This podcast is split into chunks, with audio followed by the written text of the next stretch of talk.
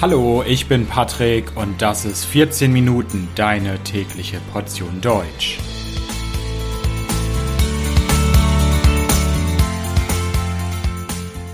Folge 12 Altruismus. Ja, herzlich willkommen zu einer neuen Folge von 14 Minuten. Heute soll es um das Thema Altruismus gehen. Ihr kennt das bestimmt. Vielleicht in der Schule. Früher hattet ihr mal die Situation, es war Pause, ihr hattet Hunger, habt eure Tasche geöffnet und festgestellt, dass ihr nichts mitgenommen habt, ihr nichts zu essen habt. Kein Pausenbrot, kein Sandwich. Aber zum Glück gab es euren Freund und der hat euch dann ein Sandwich gegeben. Einfach so ohne etwas zu erwarten. Und da sprechen wir über das Thema Altruismus. Was Altruismus ist, was das genau meint, das möchte ich euch heute vorstellen und euch einen kleinen Einblick geben. Also, beginnen wir vielleicht erstmal mit einer Definition. Altruismus ist eine freiwillige Handlung, die mich etwas kostet und die einem anderen Individuum helfen soll. Also, die mich etwas kostet, meint jetzt nicht unbedingt Geld, sondern das kann auch einfach sein, kostet mich Mühe, kostet mich Energie. Und der Begriff kommt von Auguste Comte, ein Franzose, hat sich diesen Begriff damals überlegt und er ist praktisch das Gegenteil, der Gegenbegriff zu Egoismus. Also Altruismus heißt, ich möchte jemanden helfen, obwohl das vielleicht für mich Nachteile hat oder keine direkten Vorteile hat. Es geht auch nicht darum, ob meine Handlung am Ende wirklich hilfreich war, ob das was gebracht hat, ob es nützlich war, sondern der Gedanke, helfen zu wollen, ist schon entscheidend, nicht das Ergebnis. Also da sprechen wir von Altruismus und im Deutschen gibt's auch andere Wörter für Altruismus, die ähnlich sind. Zum Beispiel gibt es das deutsche Wort Selbstlosigkeit oder Uneigennützigkeit und die gelten allgemein als Synonyme für Altruismus. Aber man muss sagen, es gibt nicht die eine klare Definition. Es gibt da viele, viele Definitionen und Wege, das Konzept Altruismus zu betrachten. Zum Beispiel gibt es Menschen, Philosophen, Wissenschaftler sagen, dass Altruismus zwar nicht einen unmittelbaren Nutzen haben muss. Also unmittelbar heißt jetzt sofort, im Moment muss ich einen Nutzen haben. Aber auf lange Sicht, langfristig habe ich einen Vorteil. Und der Vorteil ist dann größer als das, was ich investiert habe. Also das ist eine Ansicht, eine Definition von Altruismus. Es gibt auch eine andere. Zum Beispiel gibt es einen Theoretiker, der gesagt hat, dass Altruismus nicht erzwungen werden kann. Also ich kann jemanden nicht zu Altruismus zwingen. Dann ist es nicht wirklich mehr altruistisch.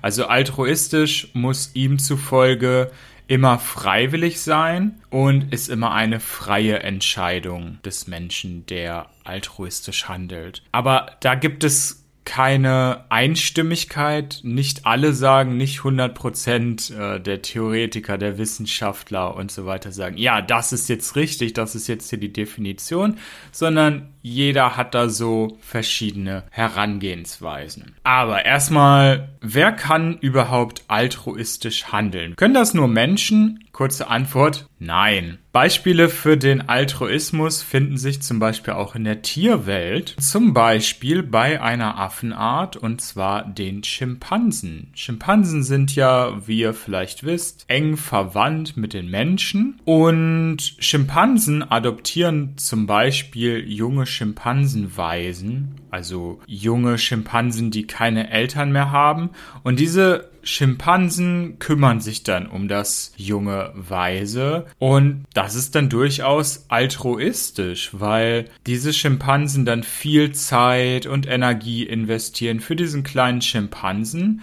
obwohl es nicht das eigene Kind ist und sie eigentlich kein direkten Vorteil haben, keinen direkten Nutzen. Aber Schimpansen, habe ich gesagt, sind recht nah am Menschen biologisch.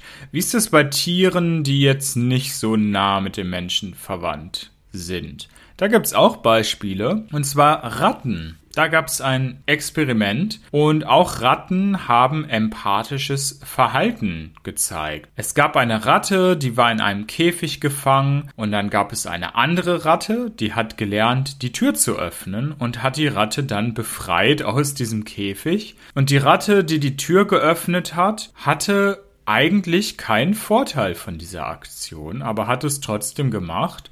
Und am Ende hat die Ratte sogar ihr Futter mit der anderen Ratte geteilt. Also auch ganz klar etwas Altruistisches. Aber sogar nicht nur bei Tieren und Menschen gibt es Altruismus. Es gibt eine wissenschaftliche Studie aus dem Jahr 2009, die gezeigt hat, dass es sogar Altruismus bei Pflanzen gibt. Und sogar eine weitere Studie aus dem Jahr 2010, dass sogar Bakterien uneigennützig handeln können. Aber wir wollen jetzt nicht bei den Bakterien bleiben, sondern gehen einmal zurück zum Menschen, zu uns selbst und zu der Frage, ob altruistisches Verhalten wirklich selbstlos ist. Also denke ich wirklich gar nicht an mich, gar nicht an meinen eigenen Vorteil, an meinen eigenen Nutzen. Wenn ich zum Beispiel einem Familienmitglied helfe, ist das aus biologischer Sicht, aus Sicht der Evolution sinnvoll. Also ich helfe zum Beispiel meinen eigenen Gen. Ist es dann wirklich altruistisch? Oder wie ist das mit Freunden? Zum Beispiel, wenn ein Freund mich um ein paar Euro bittet oder ich gebe meinem Freund ein Sandwich einfach so. Dadurch werde ich wahrscheinlich beliebter. Dieser Freund mag mich wahrscheinlich mehr als vorher. Meine Beliebtheit wird gesteigert, also habe ich da auch einen Nutzen. Oder noch ein anderes Beispiel. Ich sehe einen Obdachlosen, also einen Menschen, der auf der Straße lebt, der kein Zuhause hat, der sitzt in der Fußgängerzone, sitzt auf der Straße. Ich gebe dieser Person Geld. Ist das selbstlos? Ist das altruistisch? Wenn ich in dieser Situation zum Beispiel mit anderen Menschen zusammen unterwegs bin, mache ich das vielleicht, weil diese Menschen denken, dass ich so ein großes, gutes Herz habe, weil ich anderen helfe. In anderen Situationen sind es dann Regeln oder Normen, die uns indirekt zwingen zu helfen. Zum Beispiel beim Unfall. Jemand ist verletzt, ich sehe das, ich gehe dahin und helfe. Wenn ich nicht helfen würde, würde das extrem gegen gesellschaftliche Normen verstoßen. Es wäre ein Tabu, nicht zu helfen. Vielleicht wäre es sogar gegen das Gesetz. Man kann auch anderen helfen, um sich selbst besser zu fühlen. Wenn man hilft, hat man oft so ein warmes Gefühl im Bauch und das kann aus Sicht der Psychologie auch den Selbstwert steigern. Also, kurzum zusammengefasst, wenn ich anderen helfe, ist das wirklich immer altruistisch, denke ich, null an mich. Vielleicht ist diese Frage gar nicht so wichtig, denn die Person, die Hilfe empfängt, die Hilfe bekommt, die ist erstmal dankbar wahrscheinlich. Dieser Person geht es besser. Und ob ich da indirekt Vorteile habe, ist dieser Person wahrscheinlich egal. Wichtig ist in dieser Situation, in dem Moment, dass ich geholfen habe, dass ich da etwas verbessert habe. Kommen wir zu einem anderen wichtigen Punkt, und zwar Vorteile für Körper und Geist. Ja, Altruismus bietet Vorteile für den Körper und den Geist. Zahlreiche Studien haben gezeigt, dass altruistisches Verhalten unsere Gesundheit verbessert. Sowohl die psychische, geistige Gesundheit als auch die körperliche Gesundheit.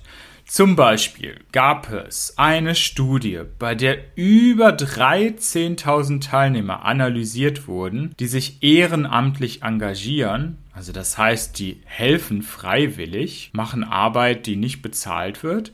Und diese Studie zeigte, dass Leute, die ehrenamtlich arbeiten, geistig fitter sind als Leute, die nicht ehrenamtlich aktiv sind. Aber auch wenn man Schmerzen hat, kann Altruismus hier helfen. Das hat eine chinesische Studie gezeigt. Manche Regionen im Gehirn reagierten weniger auf Schmerz bei Leuten, die altruistisch gehandelt entwickelt hat. Ein interessantes Thema in Bezug auf Altruismus ist auch, dass es Unterschiede im Gehirn gibt. Und zwar hat die Altruismusforscherin Abigail Marsh Menschen untersucht, die Nieren, Nieren sind ein Organ im Körper, sie hat Menschen untersucht, die Nieren an eine fremde Person gespendet hatten und hat festgestellt, dass Altruisten eine größere Amygdala haben. Das ist eine Gehirnregion, die Emotionen reguliert. Diese Amygdala war bei Altruisten größer und sie reagierte außerdem stärker, wenn die untersuchten Personen, die Testpersonen, Gesichter mit einem ängstlichen Ausdruck sahen. Also wenn sie ein Foto bekommen haben, haben das betrachtet und diese Person auf dem Foto hatte Angst, dann hat diese Gehirnregion bei den Altruisten stärker reagiert. Kann man Altruismus denn trainieren? Ja, das ist möglich. Zum Beispiel gab es 2018 eine Studie mit über 300 Teilnehmern und das Ergebnis war, wenn ich das Mitgefühl trainiere, handele ich altruistischer. Also könnten wir jetzt natürlich ganz, ganz, ganz viele Trainings für Mitgefühl, für Empathie anbieten und die Welt besser machen, oder? Vielleicht nicht so einfach. Die Frage ist hier, natürlich würden Menschen, die jetzt nicht so altruistisch sind, die sehr egoistisch sind, würden die dann überhaupt so ein Training machen? Also würden die sich da freiwillig anmelden? Vielleicht eher nicht. Eine andere Idee wäre es aber hier, in der Kindheit anzufangen. Kinder adoptieren nämlich altruistisches Verhalten von den Eltern, von Lehrern, von den Erziehern im Kindergarten und so weiter. Wenn es da schon Vorbilder gibt, wenn die Eltern und so weiter altruistisch sind, dann werden die Kinder das wahrscheinlich auch. Also es wäre deshalb auch sinnvoll, wenn im Kindergarten, in der Schule selbstloses, altruistisches Verhalten belohnt wird. Wenn man etwas altruistisches macht, dass der Lehrer das sieht und sagt, hey, das hast du gut gemacht, hier ist deine Belohnung. Kommen wir zum letzten großen Themenkomplex, über den ich hier sprechen möchte. Klimawandel. Klimawandel, denkt ihr jetzt, was? Äh, Klimawandel? In dieser Folge geht es doch um Altruismus. Ja, aber es gibt einen buddhistischen Mönch aus Frankreich, der in Tibet lebt. Er heißt Mathieu Ricard. Er war früher Molekularbiologe, ist jetzt buddhistischer Mönch. Und dieser Mönch hat Altruismus zu eines seiner großen Themen gemacht, hat über Altruismus Bücher geschrieben, TED Talks gegeben. Und Mathieu Ricard hat eine Vision. Er ist davon überzeugt, dass Altruismus die Welt besser machen kann und dass wir globalen Problemen wie dem Klimawandel zum Beispiel, der ja ein akutes Problem ist, besser begegnen können, je mehr Menschen altruistisch handeln. Und ich habe da auch ein schönes Zitat von ihm, und zwar hat er gesagt, Altruismus ist nicht nur eine edle Idee, er kann eine echte pragmatische Lösung sein.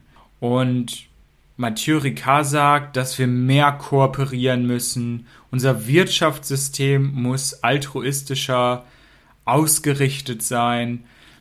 Im Moment zum Beispiel in der Wirtschaft geht es da sehr, sehr viel um Egoismus, um Profite und so weiter. Und das muss geändert werden. Und der entscheidende Punkt ist eben, er sagt, je mehr wir Altruismus trainieren, Je mehr Menschen, je mehr Individuen altruistischer denken und handeln, desto altruistischer wird auch das System, denn die Individuen verändern das System. Und auch ein interessanter Punkt, Mathieu Ricard sagt auch immer wieder, dass regelmäßige Meditation bei der Entwicklung von mehr Empathie und altruistischem Verhalten hilft. Und mit diesen Worten möchte ich vielleicht auch zum Schluss kommen. Ich hoffe, dass ihr einen kleinen Einblick in das Thema Altruismus bekommen habt.